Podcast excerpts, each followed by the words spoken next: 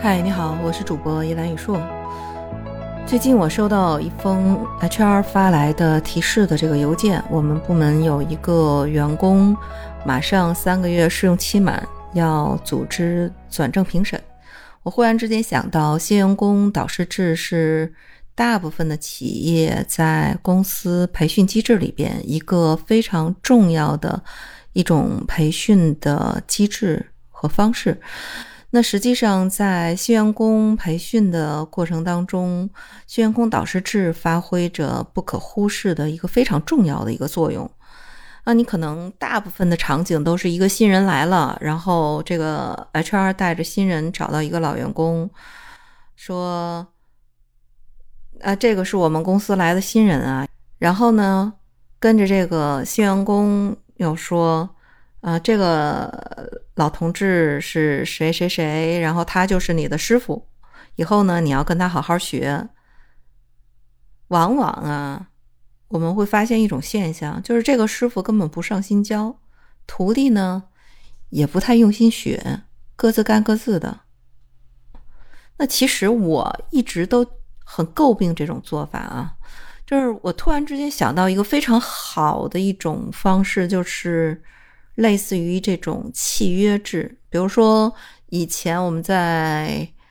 国企里边的制造业，那会有就是老工人收徒弟的一个正式的拜师礼，那敲锣打鼓的仪式非常的隆重。嗯，包括比如说我走这个师承的道路去学中医的时候，那我们的中医老师在收徒弟的时候呢，也是非常正式的，依据传统要一个。到两个见证人，这一到两个见证人，嗯，我当时拜师的时候，第一个是东直门医院的一个非常有名的这个中青年的，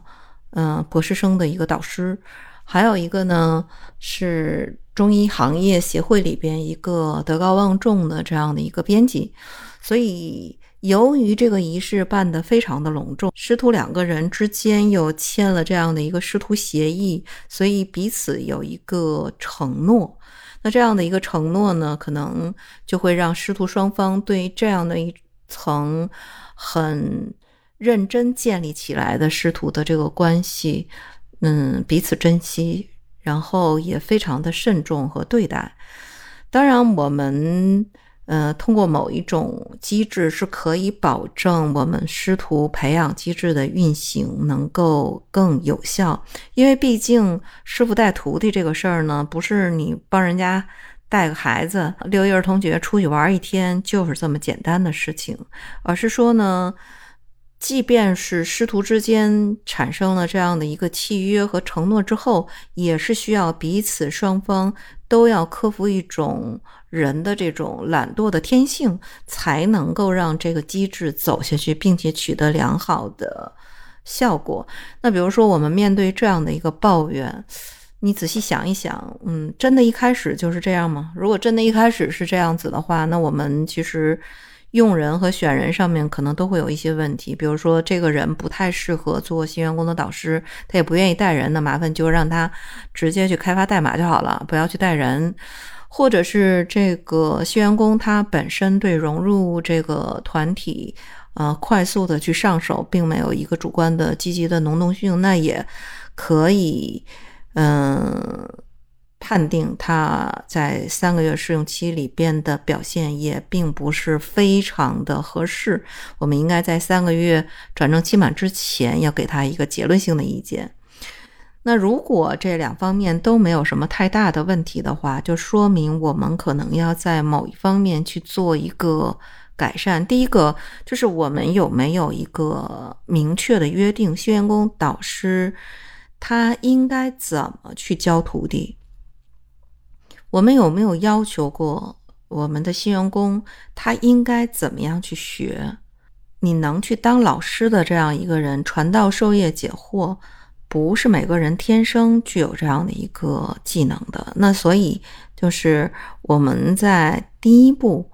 甄选人，并且教会别人在这个过程当中如何行使。自己的职责有没有一个明确的约约定？第二个呢，就是我们有没有确定师傅教徒弟的这三个月里边，他应该教哪些内容？按一个什么样的标准？教到什么样的程度算是这个徒弟学会了？如果没有这样的一个约定，那么师傅应该按照一个什么样的标准来教？他怎么去判定自己传授的这样的一个进度呢？那么第三个呢？我们有没有在师徒呃传帮带的这样的一个运行的过程当中，实施过过程的监控和检查？有没有在师徒关系结束之后做过评估？有没有对比较好的、优秀的这样的一个新员工导师建立一个跟踪培训的机制？比如说，后面我们可以去找他做某一方面的内部讲师，或者是他作为我们核心管理的后备干部做梯队的这样的一个培养。那可能。如果这三项工作我们自检之后都会发现，呃，我们没有做好，那我们应该在我们的新员工导师制里边去丰富和完善这个相关的内容。当然，我们都知道啊，新员工导师可能基本上大部分的公司。呃，对新员工导师在基础的定义都是要帮助新员工尽快的去融入公司这样的一个指导原则。那一个新员工的导师让新员工快速的融入公司，首先要让他熟悉公司的环境，了解公司的文化、公司的制度、流程，包括团队当中各种潜规则。那一个员工新到公司的时候，可能人生地不熟的。如果有一个人带着，你就像开车的新手上路，旁边坐着一个老司机、一个老教练，他可能就会安心很多。所以，新员工导师带着他熟悉环境，认识部门的所有的这些同事，参观公司。然后呢，包括跟自己合作的其他部门的这个团队的人，这样能够快速的去了解团队，包括啊邮箱的设置啊、网络配置啊、办公软件的设置啊等等等等等这些新员工需要解决的问题，可能新员工导师都要去帮他处理这些边缘性的一些问题，包括关心他头三个月的这个思想的困惑。那么第二个重点，实际上是对新员工工作上的一个引导。那一方面呢，业务上的这样的一个指导。另一方面呢，是技术层面的这个指导。比如说，一个新员工，他对公司的业务需要快速的了解，这样才能理解手上要做的事情。虽然公司可能会统一安排培训，但是呢，实际上他本人的实际的工作还是应该由原来岗位的这个老员工带着这个新员工去走一遍。可能这些细致的事务性的工作是需要新员工导师来去讲解。尤其是结合实际的工作，那这个新员工学习和进步的就会比较快。那么关于技术层面的这个指导里边，基础的东西其实新员工是应该通过个人的这种学习，看书、看视频、看我们以往的培训资料是可以学到的，而且在实践当中去学习是最快的。那比如说一个研发的这个团队的新人。你就需要说让他从一个小的需求开始做，然后指导的这个新员工导师把这个任务做了。才是真正的走出了第一步，而且接下来呢，新员工导师要去做一个代码的审查，根据公司的代码规范，大家编程的习惯，把不符合规范的提出来，还有呢，就是写的不好、写的不合理的代码也提出来，让新人去纠正，逐步提高代码的质量。同时，你要保证新人写的代码跟其他人风格是一致的。这样的话，如果后续别人去维护这个新人写的代码，也不会觉得头疼，想重新来过。那么这样子的话呢，在前两个月，